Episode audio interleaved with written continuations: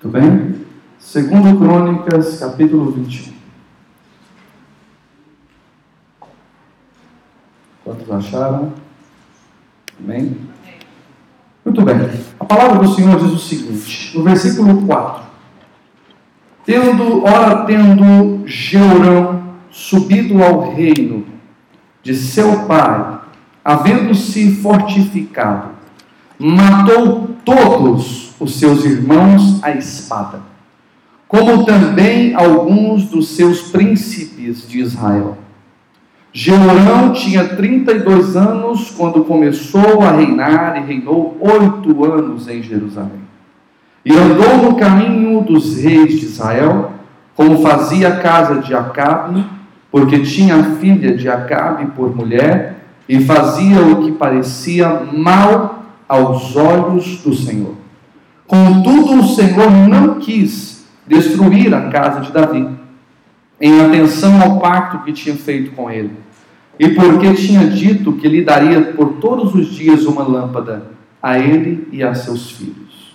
Versículo 12: Então lhe veio a carta da parte de Elias, o profeta, que dizia: Assim diz o Senhor, Deus de Davi, teu pai Porquanto não andaste no caminho, nos caminhos de Josafá, teu pai, e nos caminhos de Asa, rei de Judá, mas andastes no caminho dos reis de Israel, e induziste Judá e os habitantes de Jerusalém à idolatria, semelhante à idolatria de Acabe, da casa de Acabe, e também mataste os teus irmãos da casa de teu pai, os quais eram melhores do que teu, do que o teu. Eis que o Senhor ferirá com grande praga o teu povo, os teus filhos, as tuas mulheres e toda a fazenda. E terás uma grande enfermidade, saber, a saber, um mal nas suas entranhas, até que elas saiam de dia em dia por causa do mal. Versículo 18 diz: E depois de tudo isso, o Senhor o feriu nas suas entranhas, com uma enfermidade incurável. No versículo 20 diz: tinha 32 anos quando começou a reinar e reinou oito anos em Jerusalém. Morreu sem deixar saudades. E o sepultaram na cidade de Davi, porém não nos sepulcros dos reis. Essa mensagem tem por título O Homem que Morreu sem deixar saudades. O homem que morreu sem deixar saudades. Muitas vezes nós não nos apercebemos na vida, mas a história sempre foi marcada por grandes invenções e por nomes que permaneceram em todos os registros históricos. Abraão, Isaac, Jacó, Moisés, Davi, Paulo, Pedro, são nomes que são conhecidos da história da Bíblia. Olhamos para Chopin, Mozart, Einstein, Rui Barbosa, João Paulo II, Madre Teresa de Calcutá e outros que sempre serão lembrados com saudade. Logo após a morte do compositor Tom Jobim, um artista amigo dele declarou: Eu já estou morrendo de saudade do Tom. Sentir saudade de alguém é sentir saudade de uma história é ser lembrado por um legado, é ser lembrado por um propósito. Tudo na vida está em volta de um propósito. Nada existe sem um propósito. Os animais têm um propósito. Obedecer um ciclo de vida, obedecer um ciclo de, de, uma, de uma chamada, é, uma cadeia alimentar então, cada um serve a um por um propósito. E quando nós olhamos isto, nós compreendemos que a nossa existência tem um propósito. No meio de milhões de espermatozoides, Deus escolheu você. No meio de uma escolha, você foi formado, constituído. Em Jeremias, a Bíblia, a palavra de Deus diz que tu formastes desde o ventre da tua mãe. Deus olhou para você, escolheu você, amou você espelhou em você algo e gravou em sua imagem uma história a ser escrita e traçada por ele. Mas muitas vezes nós passamos pela vida e esquecemos que há um propósito de existência. Um propósito. Propósito, gente, fala de objetivo. Quando a gente deixa de ter um propósito, nós não temos motivos para existir. Uma igreja só tem um propósito de existência quando ela é relevante no lugar que ela está. Se ela não faz diferença onde ela está, ela não tem motivo para existir. Se você não faz diferença para o reino de Deus, você não tem importância no reino de Deus se você não faz diferença. Você precisa fazer relevantemente diferença no reino de Deus. Quando você está trabalhando, você é contratado para trabalhar, porque você é relevante e tem um propósito dentro daquela empresa. O dia que você perder a relevância, a importância e o propósito, você já não estará trabalhando mais lá. Tudo depende de propósitos. Tudo está ligado a objetivos. É por isso que nós precisamos dar sentido à nossa vida quando nós fazemos algo que é relevante, quando fazemos algo que é importante, quando fazemos algo que faz com que pessoas sejam abençoadas em nossa volta. Um dos principais motivos da existência de Jesus e um dos principais motivos de sua palavra e mensagem pregada era conduzir-nos a uma vida eterna, mas sempre ele mostrou um princípio, o princípio do servir. Quem não serve para servir, não serve para viver. Se você não serve para nada, se você não serve servindo as pessoas, você não tem motivo de continuar vivendo. Porque o servir fala de um propósito, fala de você doar-se, fala de você dar um pouco de si.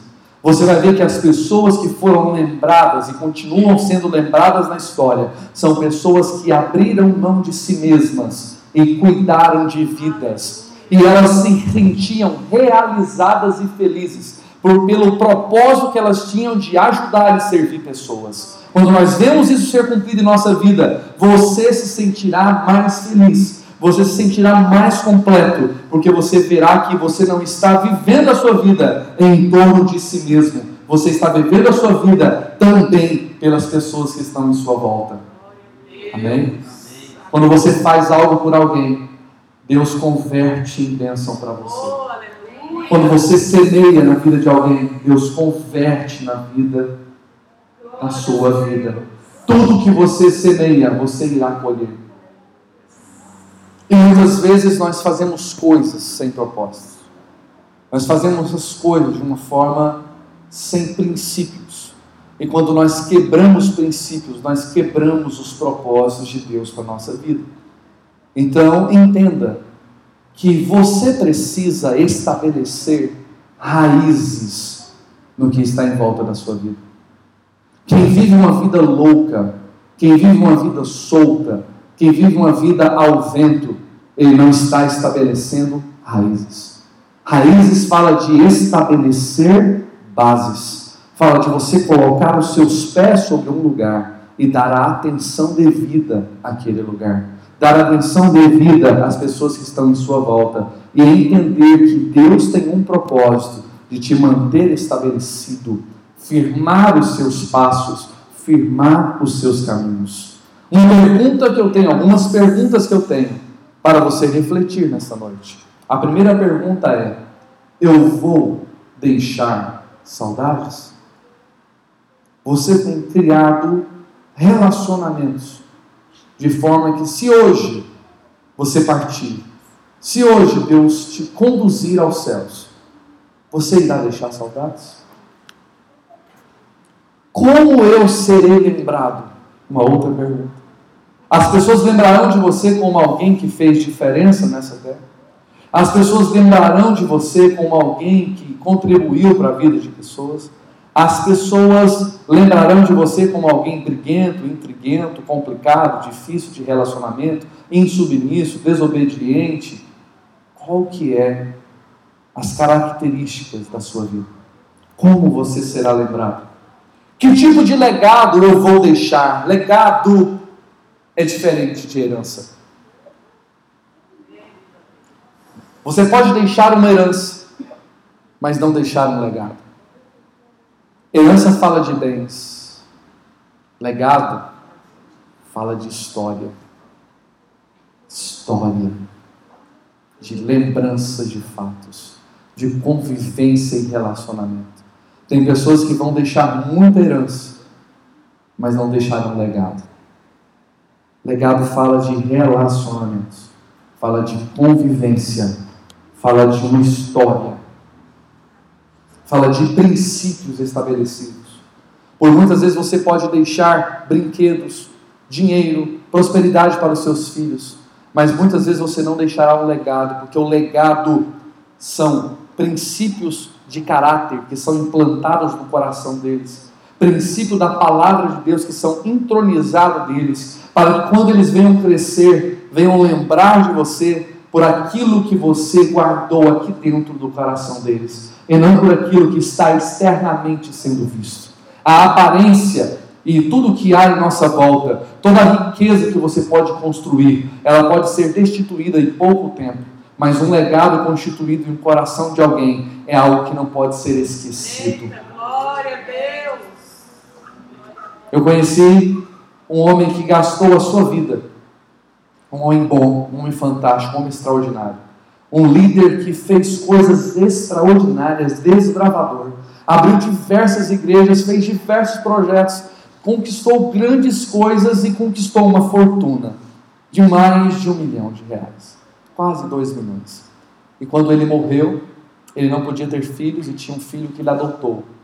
E o seu filho conseguiu, por não ter deixado em seu coração gravado um legado, conseguiu gastar toda a fortuna em seis meses. Tudo o que o pai fez em uma vida, morrendo perto dos 80 anos de idade, um filho torrou tudo em seis meses, com mulheres, farra, bagunça e etc. Então está a diferença da herança e do legado. Qual será a marca mais profunda que eu estou deixando na minha geração? Que marca você vai deixar? Qual é a característica que as pessoas vão olhar para você? A Bíblia conta a história de um homem que não deixou saudades após a sua morte. Seu nome é Georão. Ele partiu sem deixar nenhuma marca positiva. Sabe por quê? Primeiro, ele eliminou os que poderiam perpetuar o seu nome. Ele matou toda a sua família. Ele matou todos os seus irmãos. Ele matou um dos principais príncipes e homens que havia no reinado de sua época. Parte da sua equipe ele matou e ele fez a aliança, a aliança dele com o povo errado. Alianças erradas são alianças que trazem prejuízos para a nossa vida. Olhe com quem você está se relacionando. Olhe com quem você está fazendo alianças. Porque as parcerias e as alianças que você faz determinarão o seu futuro. Preste atenção. Jeorão fez aliança com a família de Acabe. Casou com a sua filha. E Acabe era inimigo de Deus. Como é que você constitui uma família com alguém que é considerado família inimiga de Deus? Já começou com os princípios errados já começou com atitudes erradas. E não tem como caminhar sem seguir princípios como esse. Ele seguiu os princípios, os exemplos errados dos reis de Israel, conforme nós lemos no texto bíblico. Seguiu os exemplos errados de reis que levaram o povo à idolatria, idolatria, conduziram o povo a princípios errados, conduziu o povo a fugir do seu coração diante de Deus buscou ajuda em quem não fazia parte do currículo do povo de Deus. Ele fez tudo o que era errado aos olhos de Deus. E quantas vezes nós fazemos o que é errado aos olhos de Deus? Quantas vezes nós unimos a pessoas que não têm princípios e que vão nos levar à ruína? Você tem que ter amigos que são melhores do que você. Amigos têm que ser melhor do que você. Que são pessoas que vão elevar o seu nível para um lugar maior e melhor. Você pode ter colegas, você pode ter conhecidos que vivem pior do que você, que vivem nas drogas, que vivem no mundo, que fazem um monte de coisa errada, mas amigos, você busca amigos que são igual ou melhores do que você. Porque quando ele é pior, quando ele faz coisas erradas, ele vai constituir você para um baixo nível. E quando você escolhe pessoas boas para andar com você, você vai chegar a um nível muito maior. Aleluia! Porque elas vão conduzir você a ser melhor em Deus. Pessoas que são apaixonadas por Deus e amam a Deus, são pessoas que nós devemos seguir. Mas são pessoas que observam princípios. São pessoas que observam a palavra do Senhor. São pessoas que vivem no temor do Senhor. São pessoas que deixam um exemplo de convivência com Deus. Raízes estabelecidas no Senhor. Observe as suas amizades. A Bíblia diz assim: Olha com quem tu andas, eu direi quem tu és. Então, se eu ando com quem é ímpio, o meu coração se tornará ímpio. Se eu ando com quem é mal pagador, eu vou tornar um mal pagador. Se eu ando com quem é, é promíscuo, meu coração vai ser promíscuo. Se eu ando com pessoas que são lascívias, elas são pessoas que, têm, que são cheias de lascívia, você vai se tornar assim.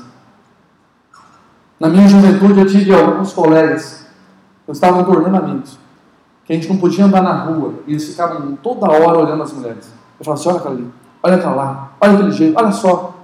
E você vai entrando na onda. Você começa a fazer e a praticar e a ver o que eles estão vendo. E o seu coração começa também a fazer aquilo de forma indevida, porque Deus, Deus não quer que você ande assim. E o seu coração vai se contaminando pelo mal. A lascívia entra dentro de você e você nem vê. Da mesma forma, isso é vice-versa, isso é para homens e mulheres. Não é? Essa cabeça sua que está aí, isso aí faz coisas. Essa mente que nós temos, irmão, produz coisas que a gente não imagina. Só Deus conhece o coração do homem. Esse coração aí é a terra que só Deus conhece, só Deus pisa. Ele sabe o que passa na mente de uma pessoa.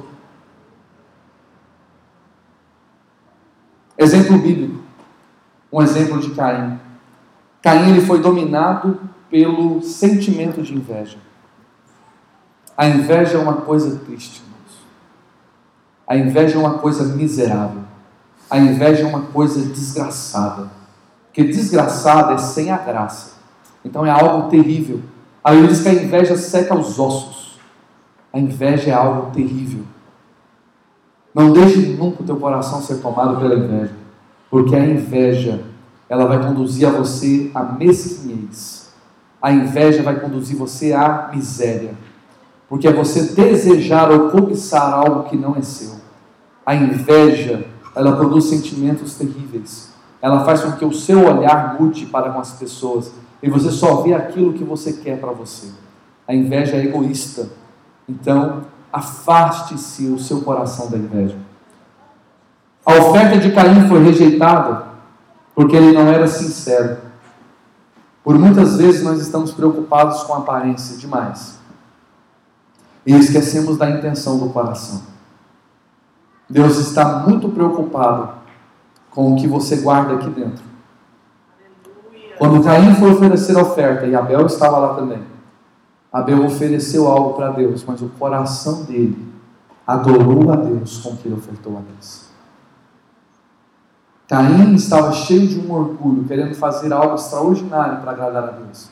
E quando Deus leu o coração de Caim, não encontrou um coração que estava o adorando de verdade. Quando você vem a um culto, você não vem assistir um culto. Você não vem visualizar um culto.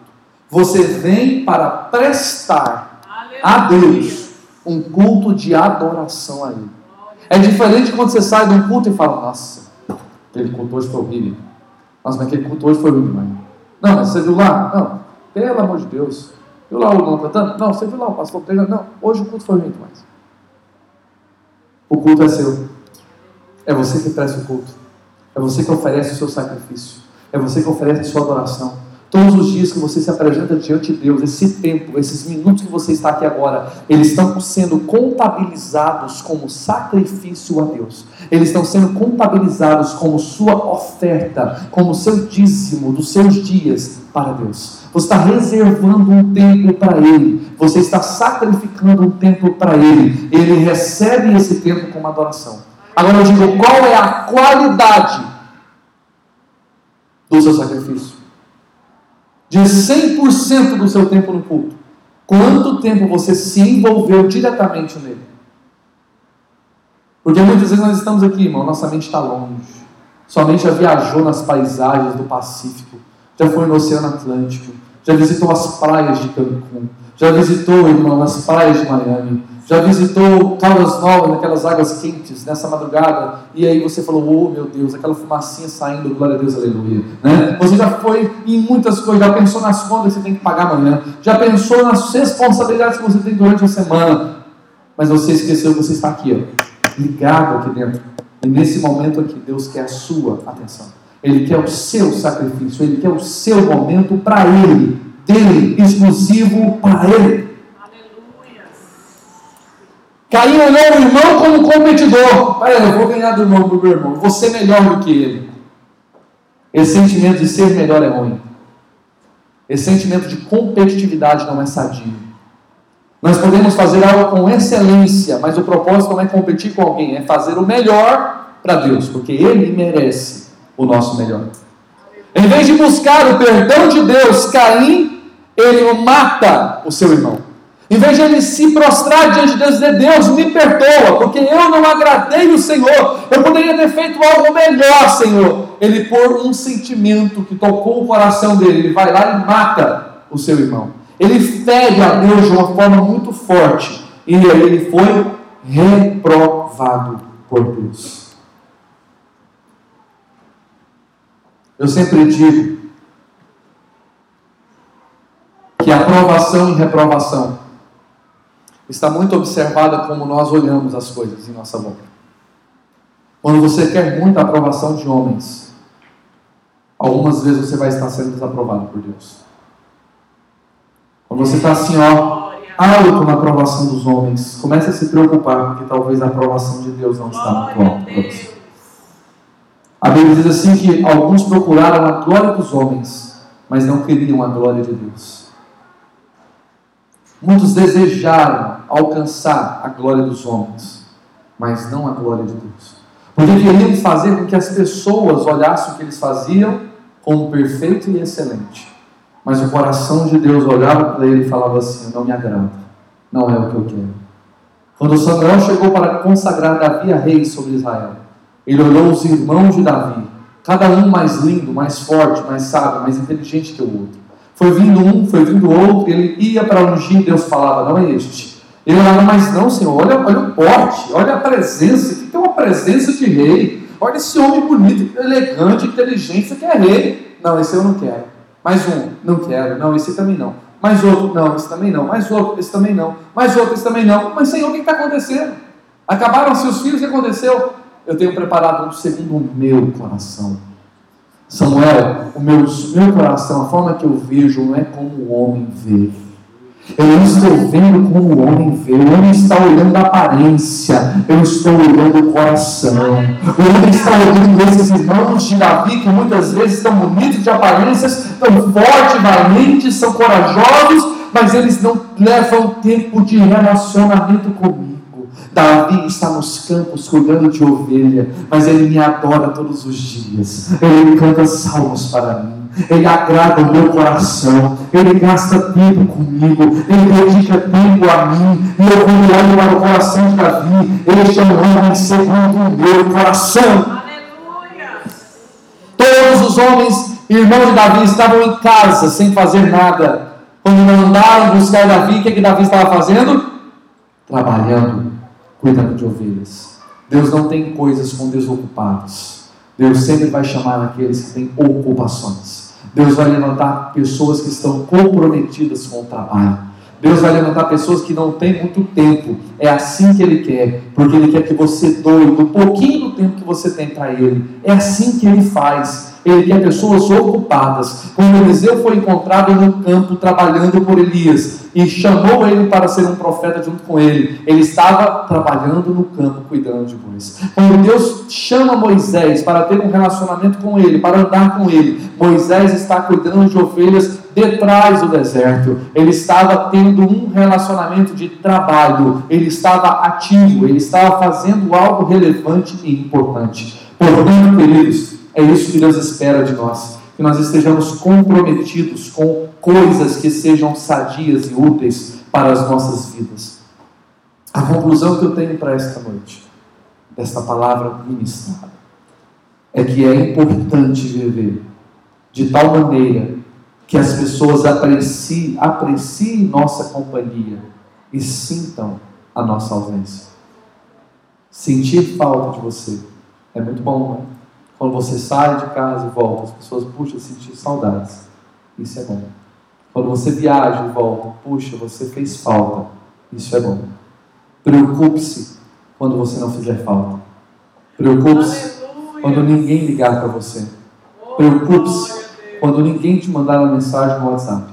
Preocupe-se quando ninguém falar alguma coisa para você no Facebook. Isso significa que você está falhando em relacionamentos. Isso significa que você está precisando aproximar-se mais das pessoas. Porque quando você colhe, é porque você está semeando. Quando você visita alguém, quando você manda mensagem para alguém, quando você liga para alguém, quando você interage com alguém, você está de alguma forma semeando para colher. Você está de alguma forma criando vínculos. Você está criando relacionamentos. O desafio que eu tenho para vocês nessa semana é que você marque com uma atitude especial a vida de alguém nos próximos sete dias. Que durante essa semana você procure fazer algo para marcar a vida de alguma pessoa. Marcar a vida de alguma pessoa é fazer algo relevante para ela. Fazer algo que ela não vai esquecer. Existem coisas que nós fazemos que as pessoas nunca esquecem. Né? Tudo isso depende de como a gente faz. Eu já fiz algumas loucuras de amor pela Jaqueline. É. Fiz algumas loucuras. entrei na faculdade com um buquê de rosa, assim. Fui lá na sala, declarei amor, entreguei buquê para ela na faculdade. Aí as mulheres saíram no meio do corredor. É meu, é para mim, é para mim. Eu falei, não, já tem dona, tá? Já tem dona. E eu ia lá entregar o buquê de flor para Jaqueline. É. Pegava aqui naquela época que era muito famoso, aqueles carros de som com mensagens, né? Aí eu chegava ali, trazia aquele som, fazia aquele barulhão na rua toda, os vizinhos saíam para a rua, né? E aí vinha aquele povão e vinha aquela mensagem, mensagens de amor. Aí os caras, para você, Jaqueline. E aí aquele negócio do barulhão, né? E aí o povo vizinho, ele não está caminhando, ele não, tem tanta gente lá dentro. Dele fazendo a declaração de amor para Jaqueline. Né? Então, irmão, só falta nisso vocês, jovens. Jovens que sejam mais românticos. As mulheres gostam de romantismo, né? As mulheres gostam que vocês declarem o seu amor. Vocês precisam largar de ser, né? Porque muitas vezes assim, quando casa é um príncipe, depois que casa vira o outro, é o Shrek, né? Transformou, né? Era o príncipe mais lindo do mundo. Aí casou, não, virou aquela coisa bruta, aquela coisa horrível, né? né? Então, pelo amor de Deus, vamos fazer algo que seja relevante, vamos marcar a vida de alguém com uma coisa importante. E às vezes a gente acha que a gente precisa de muito dinheiro para poder marcar a vida de alguém. Você não precisa de dinheiro, você precisa de criatividade. Você precisa de criar um momento, de pensar uma ideia simples, mas fazer algo que você possa falar assim: hoje eu vou guardar no coração dessa pessoa alguma coisa. Vai lá e pede perdão para alguém que você magoou. Não é? Vai lá e abrace alguém que está precisando de abraço. Visite um hospital de alguém que está com câncer, de alguém que está enfermo. Visite pessoas e marque a vida dela.